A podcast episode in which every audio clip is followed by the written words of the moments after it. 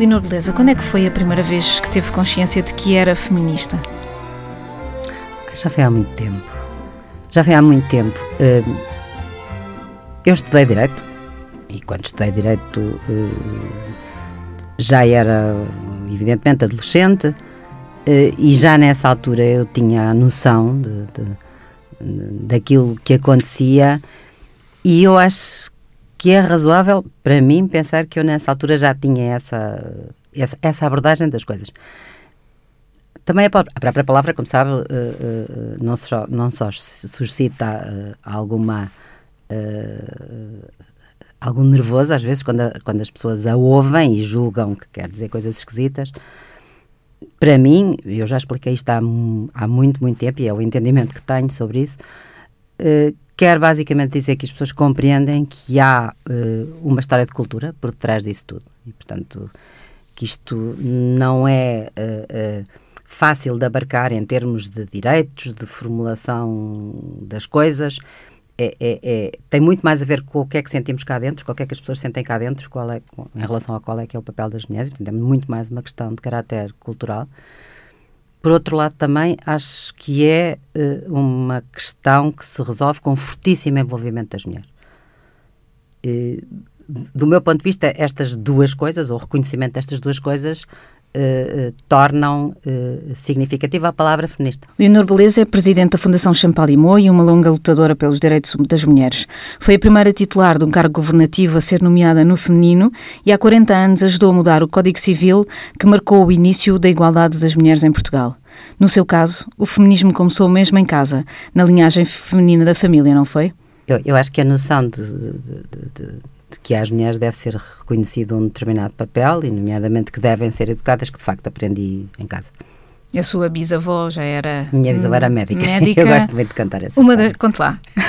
Eu gosto muito de cantar essa história. Oh, portanto, a, a, minha bisavó, que se formou em 1891 na Escola Médico-Cirúrgica do Porto, em Medicina, um, era médica, portanto, tinha três irmãs, uh, das quais uh, duas eram médicas e uma era engenheira, portanto não era uma história isolada, uh, todas elas tinham um pai que tinha resolvido que as filhas deviam ter educação universitária. Portanto, isto aconteceu no fim do século XIX, era, era, era, bastante incomum.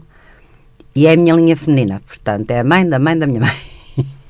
e eu acho que, que, desde o princípio percebi, eu, as minhas irmãs e eu, que o que era normal era que estudássemos, que trabalhássemos, que participássemos na sociedade. Para mim isso nunca foi um. Ou seja, nunca questão. lhe passou pela cabeça, como a muitas mulheres da sua geração, que a sua vida iria ser casar e ter filhos. Ponto final passou-me pela cabeça que também podia ser isso, mas não que se limitaria a isso. E quando entrou em Direito, um, essa menina que conhecia a igualdade em casa, que tinha esses valores todos na cabeça e na, na família, encontra uma imagem da mulher plasmada no Direito Sim. que era completamente não era contrária. Só no direito. Sabe, a faculdade só tinha uh, uh, uh, professores homens nessa altura, exceto um caso, que era a professora Isabel Maria Magalhães Colasso, era a única mulher membro do corpo docente e a única professora durante o tempo todo em que eu fui uh, aluna, a certa altura houve uma senhora que apareceu lá assistente por um tempo, e que era uma pessoa que vinha de uma, de uma vida profissional. A primeira mulher que entrou no corpo docente na Faculdade de Direito nas mesmas condições que os homens fui eu. Eu sei. Portanto, foi uma história, uh, apesar de tudo, não, não dá tanto. Eu já tenho os anitos, mas enfim, não, não dá tanto tempo assim. Agora, não era só assim, eh, era-nos feito perceber de várias maneiras na faculdade que a nossa presença uh, uh, era ligeiramente fora da. A nossa era quantas? Das, das, uh, eu, eu, não sei, eu não sei exatamente quantificar, mas éramos talvez um quarto dos alunos, na altura, ou menos do que isso, mas, mas a, a parte mais impressionante não era o número de, uhum. de mulheres era que as meninas se sentavam à frente e os meninos atrás. Uma pós-adolescente, acabada de entrar na faculdade, como é que lidou com isso? Já era esquisito, eh, já, já era novo para mim ter, ter colegas rapazes, não é? Não tinha tido até àquela altura. Rapaz, certo. Uh, depois, uh, essa separação uh, dentro da aula fazia-nos perceber que. que e, e, depois havia várias outras coisas, não era só o, o direito que aprendíamos, que, que, que era discriminatório. havia várias maneiras de nos fazer perceber que era um bocadinho estranha a presença de, de mulher, que é ridículo hoje. Não eu acho era? que hoje uh, uh, as mulheres nem sequer percebem isso. Se for à faculdade de Direito e ver. São maioria. Certo. Quando, quando eu me tornei assistente, portanto, Sim. tinha vinte e poucos anos, um, era, uh, levava bastante tempo quando entrava numa aula até que percebessem que eu era assistente, que, que, que ia dar aula, que não, que não era uma das alunas. N- não tinha só a ver com a idade, tinha a ver, obviamente, com ser rapariga. Ou seja, tinha que esperar que se calassem. Tinha que eles uh, uh, percebessem que eu estava ali para dar aula e, em, sobretudo, em relação aos alunos mais novos, porque eu tinha uma turma do, do primeiro ano e outra do quarto. No quarto não era muito complicado, mas no primeiro não deixava de ser. uh, de- não, não deixava de perceber que eles achavam que, que era estranha a minha presença naquela O que é que isso faz à personalidade de uma. Mas não faz nada, pessoa? naquela altura o que me fazia era pensar que tinha de aguentar e. e, e... Mas era consciente essa. essa Ai, do meu lado, essa ai, força. completa- mas do Ou meu lado seja, completamente. Claro, eu- ou seja, eu, eh, hoje em dia fala-se muito daquilo que é o, o machismo latente, o machismo não, não revelado, mas aí não, aí é machismo completamente objetivo. Posso e- uma coisa, eu, eu não sei o que é que o- o- os membros do corpo docente, eh, eh, os outros, as pouquíssimas mulheres que havia na faculdade de Direito faziam. Não havia casas de banho para professoras. Portanto, eh, eu usei as das alunas o tempo todo em que lá estive, nem, nem me passava pela cabeça ir, ir para a casa de banho dos professores. N- Não sei o que é que as outras mulheres, pouquíssimas, faziam. Pronto. Portanto, o mundo estava ali, não estava montado para, para, para haver eh, mulheres decentes. Não, não fazia nada especial. Eu, eu- sabia muito bem que era assim e que não devia ser assim e, e que havia de mudar. Os meus dois primeiros anos, o professor Marcelo Catano foi meu professor. Eh, entre o meu segundo e o meu terceiro, tornou-se presidente do Conselho de Ministros e, portanto, saiu da faculdade. E a verdade é que, na altura em que ele saiu da faculdade, aquilo mudou tudo. Eh, o, ainda, evidentemente, durante o Estado Novo, e, portanto, durante aquilo que, que a certa altura se chamava a Primavera Marcelista, por exemplo, os meus colegas e eu, não fui eu especificamente, fomos nós todos. Acabámos com isso das meninas à frente e os meninos atrás. Eh, eh, ninguém nos disse que tinha acabado. Acabámos. Deixámos de nos sentar onde nos mandavam sentar, por isso simplesmente. Portanto, houve ali um, um- um comportamento. Eu, eu acho que foi razoavelmente espontâneo. Toda a gente que já não, não estava para aceitar aquela eh, disciplina de separação. Ah, Acha que, a- que a sua condição de um certo privilégio em casa, não só na questão familiar da- da- da- das mulheres, da sua família, mas também do resto, que a ajudou ahm, a manter-se forte e convicta? Acha que se não fosse, não houvesse esse background, não reagiria de outra forma? Amansaria? Não sei, eu não, não, eu não sei. Eu também não. não- Eu, eu não fiz nenhuma habilidade. Eu, eu tive o privilégio de nascer numa geração em, em que as coisas mudaram muito. Uh, tive o privilégio de ter 25 anos quando foi o 25 de Abril e, portanto, quando de repente se abriram uma série de portas em relação a estas questões. Uh, depois ti- tive o privilégio logo a seguir de participar ativamente numa série de mudanças, nomeadamente na lei, uh, que era, era a minha área profissional. Mas havia e há muitíssimas outras mulheres que não vieram do, do mesmo uh, meio que eu e, e- e- e que, participaram nesta coisa toda. Portanto, uh, uh, eu, eu talvez tivesse, talvez tenha mais obrigações do, do- do que outras de, de- de- de ver as coisas, porque talvez tenha sido mais ajudada do que outras. Como é que se deu a entrada na Comissão da Condição Feminina? Eu trabalhei durante algum tempo no gabinete do Ministro Sabores, que foi Ministro dos Assuntos Sociais, era Ministro dos Assuntos Sociais em, em 75, hum, e disse-lhe que gostava muito de trabalhar. Trabalhou porque vinha do direito da família? Não, não, trabalho, não. Trabalhei com ele porque vinha do, do, do então PPD. Portanto, uh, uh, fui membro do gabinete dele. E a partir de que eu ainda sou militante, agora chama-se chama sobre do PST, mas, chama, mas chamava-se PPD na altura. E, o, e acontece que ele se apercebeu rapidamente que o meu gosto particular era, eram as questões das mulheres. Uh, dependia dele, enquanto ministro, aquilo que, que, nessa altura passou a ser a, condição, a Comissão da Condição Feminina, que é um organismo que, na verdade, já existia desde algum tempo atrás. Era a engenheira Maria Lourdes Pentencilgo que, que, que mandava na comissão, saudosa, do meu ponto de vista, uh, uma mulher extraordinária. Uh, e ela aceitou que eu fosse trabalhar para lá e, portanto, uh, foi assim que eu, que eu entrei profissionalmente nestas questões. Uh, e, e, portanto, tive o privilégio, outra vez, de fazer profissionalmente uma coisa que gostava muito. Ou seja, foi por acaso, não foi o feminismo que a levou à política? Não, não, não. A política não. digamos, a política entrada é uma no mais... PSD não se dá por nenhum objetivo de tornar mais séria essa luta? Não, a entrada no PSD dá-se porque naquela altura eu, era da SEDES, assisti ao momento em que Francisco Sá Carneiro e os, os e o Francisco Pinto Balsemão e, e Magalhães Mota, portanto, os, os três que criaram o, o, então PPD foram à sedes uh, anunciar que o fariam. Uh, participava ativamente em iniciativas de um grupo liderado pelo Marcelo Rebelo de Sousa que uh, que também estava na sedes e, e, e fomos todos, uh, todos não, porque há, há uns outros uh, que estavam na sedes e que não, que não foram para o, para, para, para o PPD-PSD, nomeadamente foram para o Partido Socialista, e, e, fui atrás deles, com quem já tinha uh, tido contactos anteriores.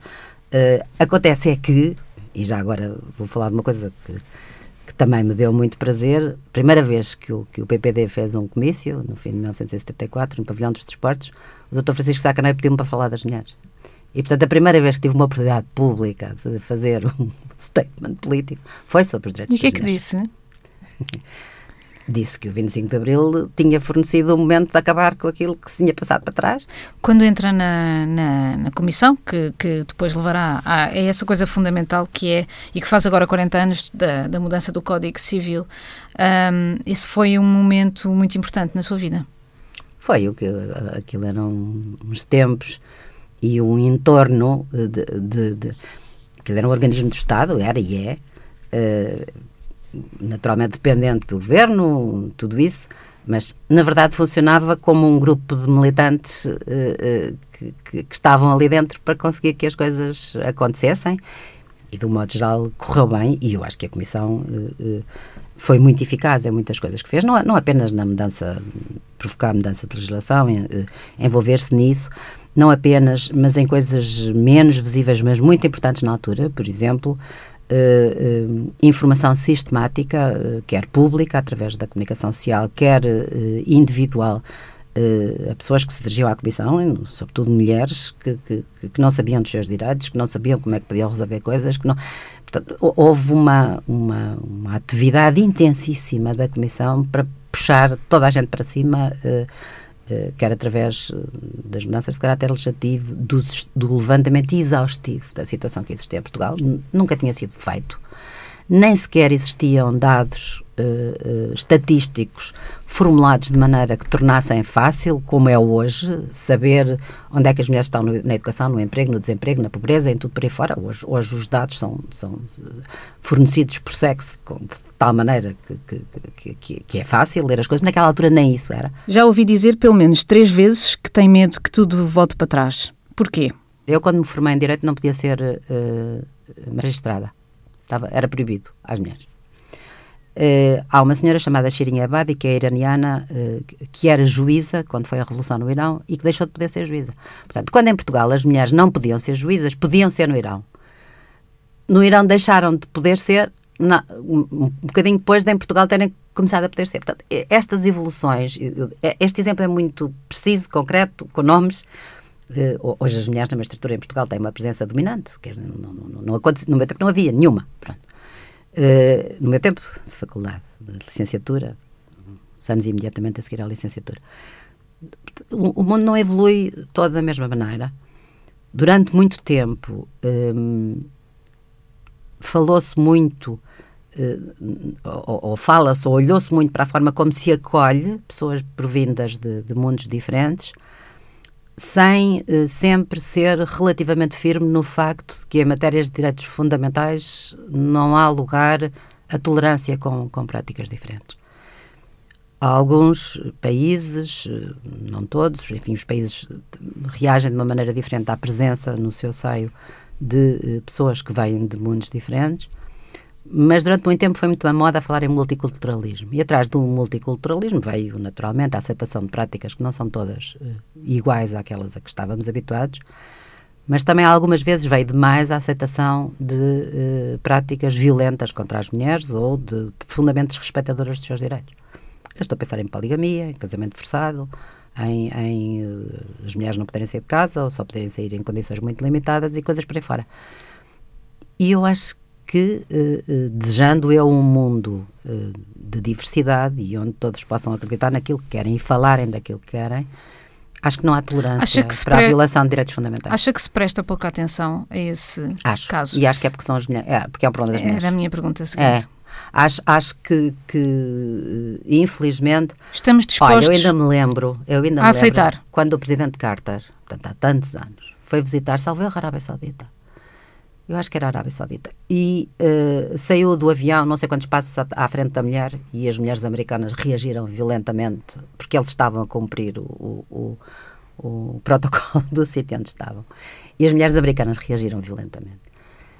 Um, é, estas coisas têm que ser olhadas com, com, com cuidado e com atenção, e uma coisa é o respeito, e eu tenho muito respeito por aqueles que são diferentes, mas assim como eu não tinha respeito pela violação de direitos no meu país, também não tenho pela violação de direitos noutras comunidades e noutros países.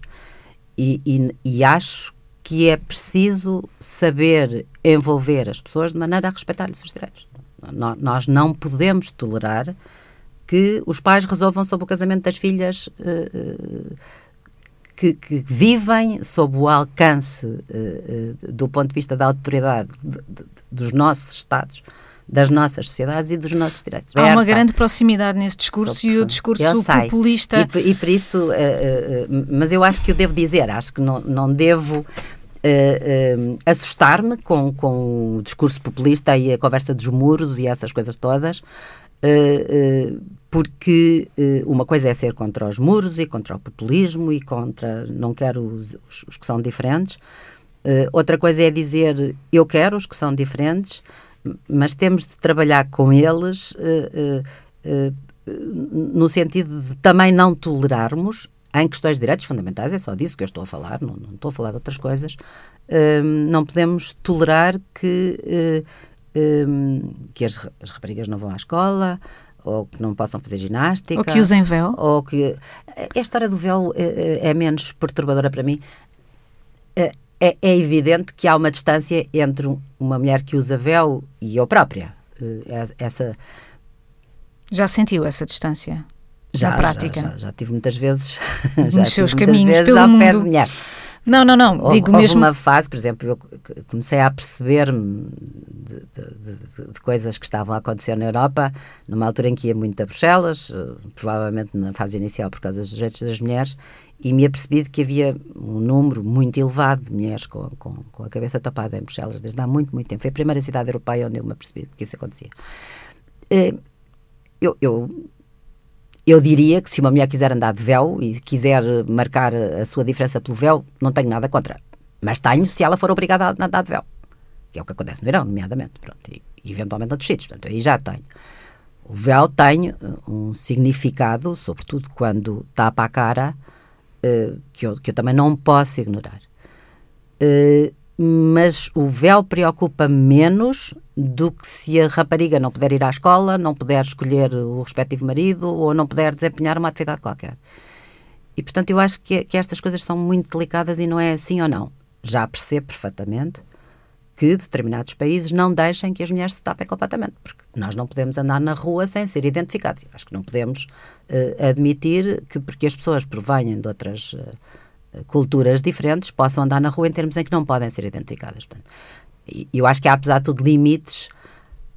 Agora, eu não posso deixar de aceitar ou, ou, ou não posso revoltar-me contra uma mulher que efetivamente quer, através do véu, mostrar que é do outro lado isso não, não, não me causa uma grande perturbação, desde que consiga uh, admitir, e nem sempre se consegue, que o faz porque quer.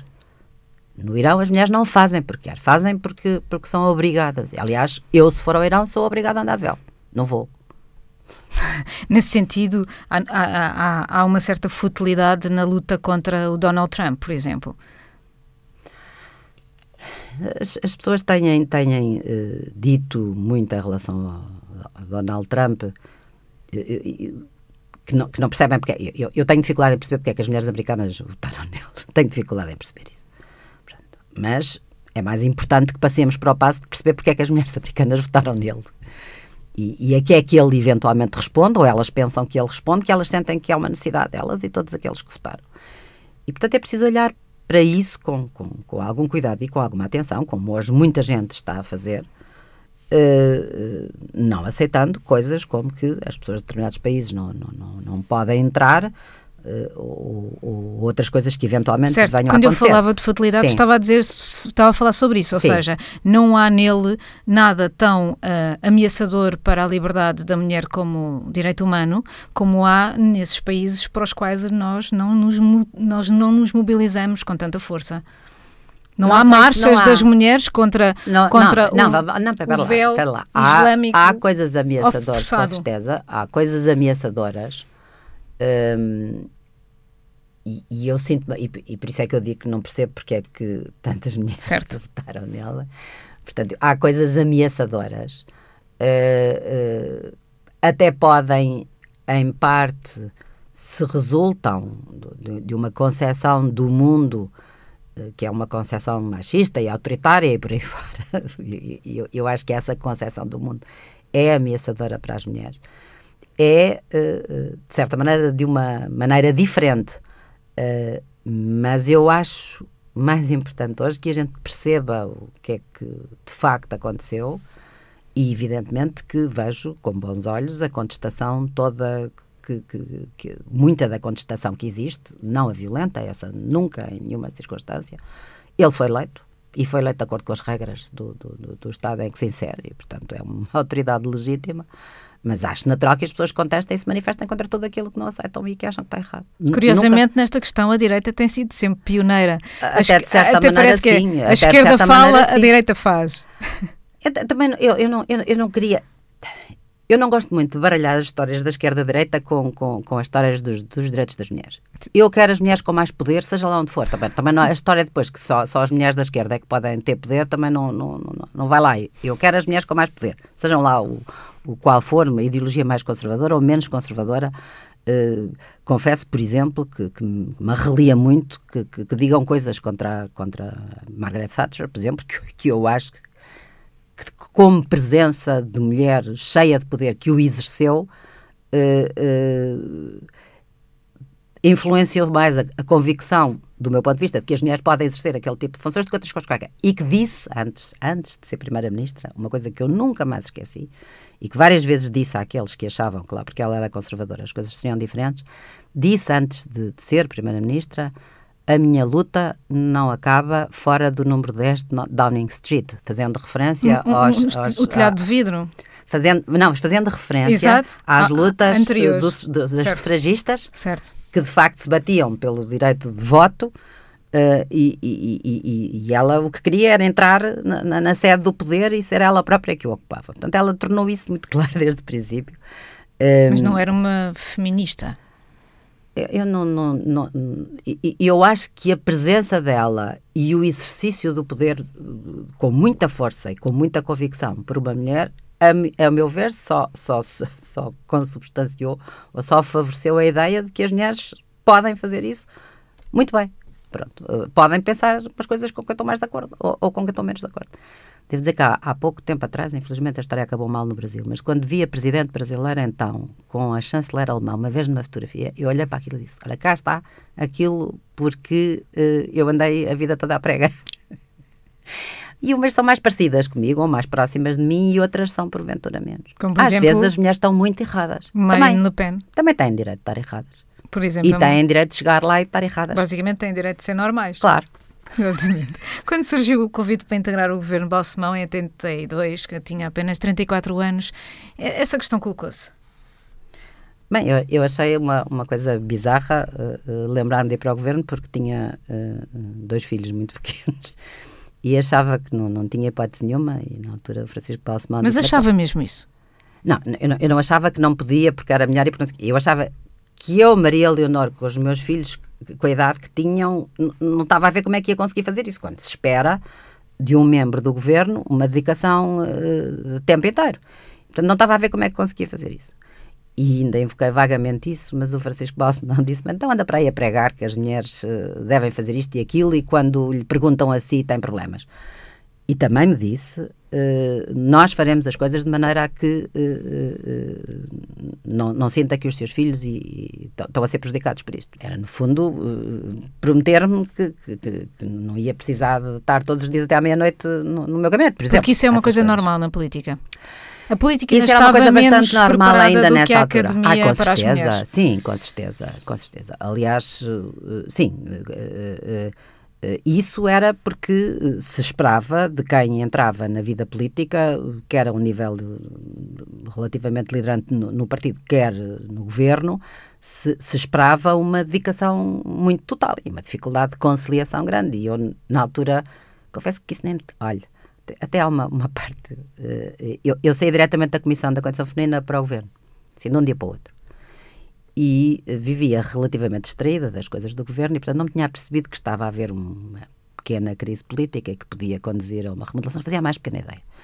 E tínhamos estado, como de costume, as minhas colegas e eu na comissão, a pensar lá vem um novo e, e se calhar vai haver aqui uma modificação e como é que é. E eu estava um bocado a leste disso. E no dia a seguir elas ouviram uh, a comunicação social dizer que eu era secretária da presidência. Devem ter pensado que eu, que eu, que eu estava como estas coisas se fazem nas remodelações, quer dizer, podem acontecer de um instante para o outro, não é? Portanto, para mim a coisa começou numa sexta à tarde e no, no dia a seguir, sábado à noite, foi anunciado que eu tinha aceito. Mas pronto, foi, foi esta conversa toda de, de se entra, se não entra, se, uh, eh, um, e, e o meu mundo de repente mudou completamente e eu acabei por fazer as coisas todas ao mesmo tempo, mesmo. Embora os meus filhos sempre se tenham queixado. Sim. Sim. Até que idade? Ah, ainda hoje, se, se for perguntar-lhes o que é que eles acham do assunto, ainda são capazes de dizer inconveniências. Isso uh, foi difícil. Con foi? Contribuiu foi para aquela. Foi difícil. Foi difícil. Quando, quando a certa altura, numa, numa fase posterior, também uma pequena história, uma fase posterior, quando caiu o governo do Bloco Central, em que eu era secretário de Estado da Segurança Social, uh, o meu filho que tinha seis anos e que tinha, devia ter estado na, na televisão a ver o Dr. Mário Soares dizer que se ia embora do governo e, portanto, lá deve ter pensado que a mãe dele lhe aconteceria qualquer coisa, uh, uh, abriu uma porta e disse: Oh mãe, é verdade que foste demitido? Eu disse: Sim, é, então agora vais tomar conta de mim. Ui, isso deve causar. E uns dias depois era Ministra da Saúde, portanto foi, foi um bocadinho complicado. E se reage como? Com um sorriso? Ah, com lá, a culpa enorme no coração, com, com angústia? Não, não, é diferente para as mulheres que, que, estão no governo ou que estão noutra seita qualquer. Todas nós É sabemos, importante aceitar essa condição prévia. Todas, todas nós sabemos que é difícil, todas nós sabemos que, que, nos sentiremos culpadas num lado e no outro. Essa altura, Marcelo Rebelo de Sousa, que era seu amigo, ainda é, mandou-lhe um cartão com uma frase, sim, sim, disse isto numa entrevista da Madame Style, dizendo que ah, qualquer coisa como quando as mulheres se metem na política dão cabo da felicidade. Isso era uma brincadeira nos tempos em que uh, uh, andávamos os dois uh, na faculdade e discutíamos todos os dias. Sobre este assunto? Estas e múltiplas outras questões. Pronto, e, e, ele fez uma brincadeira. Na verdade, ele sempre foi e, e é um, uma pessoa também é extremamente é empenhada. Também nesta... é responsável pelo, ele tem pelo feminismo. Culpa. Ele tem ah, ao culpa. contrário. Não, não, do feminismo não. Ah. Ele, não, não, não, bastante... ao contrário. Como? A Leonor é, é responsável pelo feminismo de Marcelo. Quando, quando ele diz, por exemplo, que quando foi líder do PST queria cotas e que uh, as mulheres do PST não quiseram, fui eu, porque eu queria. eu, eu tentei convencê-lo e, e, sei que, que, que, ele queria, de facto. Uh, uh, tomar uma posição favorável às cotas e que houve muita gente no PST que não quis que isso acontecesse. E quando Marcelo Rebelo de Sousa se candidatou, não pensou nunca, mesmo lá no fundo da sua consciência, e se fosse eu, eu nunca quis isso. Eu, eu, eu, tenho. Uma das dificuldades que às vezes tenho de, de gerir, sobretudo tinha no, no, mundo da política, é que as pessoas pensam sempre que os políticos querem sempre essas coisas. O que é ser Presidente da República? Ou, ou isso, ou ser, ser Ministro, ou ser uh, coisas importantes. Um, e eu acho que uns querem e outros não querem, e que isso não. não, não... Abandonou de vez a política? Acho que sim. Nunca mais vai voltar? eu não estou completamente fora, não é? Eu continuo a ser membro do, do, de um partido. Neste momento sou conselheira de Estado, por designação do Presidente da República, e, portanto, não, não, não estou fora. As pessoas sabem que eu tenho escolhas partidárias e, e, e, e apego à, à, à, minha posição partidária, mas sou, sou uma militante base do, do, do, partido, portanto, não saí da política. Desde, não tenho um cargo político de, de, de, de ocupação razoavelmente como exigia, exigiram muitos que tive para trás e, e, não, e não tenho a mais pequena ideia de voltar porque tenho uma, uma outra missão que, que aceitei Uh, e, e, que é uma missão que me foi confiada por alguém que já não está cá e que me perguntou, uh, enquanto estava cá, se eu a aceitaria. E, portanto, tenho de fazer aquilo que estou a fazer, que é, que é de facto, outra vez, um enorme privilégio. Na campanha de, de, de Hillary Clinton e no resultado que todos conhecemos, falou-se muito da questão dela ser julgada com outros parâmetros, mais rigorosos, mais rígidos, por ser mulher. Julga que isso também aconteceu consigo? Olha, o meu lado feminista diz-me que a gente nunca olha para outra pessoa. Eu, pelo menos, nunca consigo olhar para outra pessoa e não ver o sexo que essa pessoa tem. Até que ponto isso me influencia ou não, eu estou a falar em mim, já nem estou a falar no que é que os outros podem fazer, até que ponto ao que isso me influencia ou não, é uma coisa que eu nunca tive a certeza uh, uh, de que consigo despir completamente essa coisa. E portanto também não sei. Uh, admito, nomeadamente, que quando eu fui Ministra da Saúde e tinha 36 17 anos. E, e era mulher, e não era médica.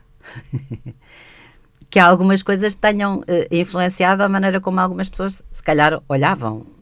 N não sei uh, distinguir as coisas todas umas. Mas o enorme outras. antagonismo. Mas o, o, enorme antagonismo, se calhar, tem a ver com eu ter querido fazer coisas que, que, que, que que, que suscitavam alguma. Uh, não sei se era especificamente por uma coisa ou pela outra, também não tenho a certeza absoluta. Eu, eu nunca tenho a certeza absoluta. Há muita gente que, que, que, disse aquilo que está implícito na sua pergunta, é portanto que eu fui tratada de determinada maneira. Sim, sobretudo no processo que se seguiu. Sim, às vezes E há, na forma vezes... como a avaliação desse processo foi feita, por exemplo, na comunicação social.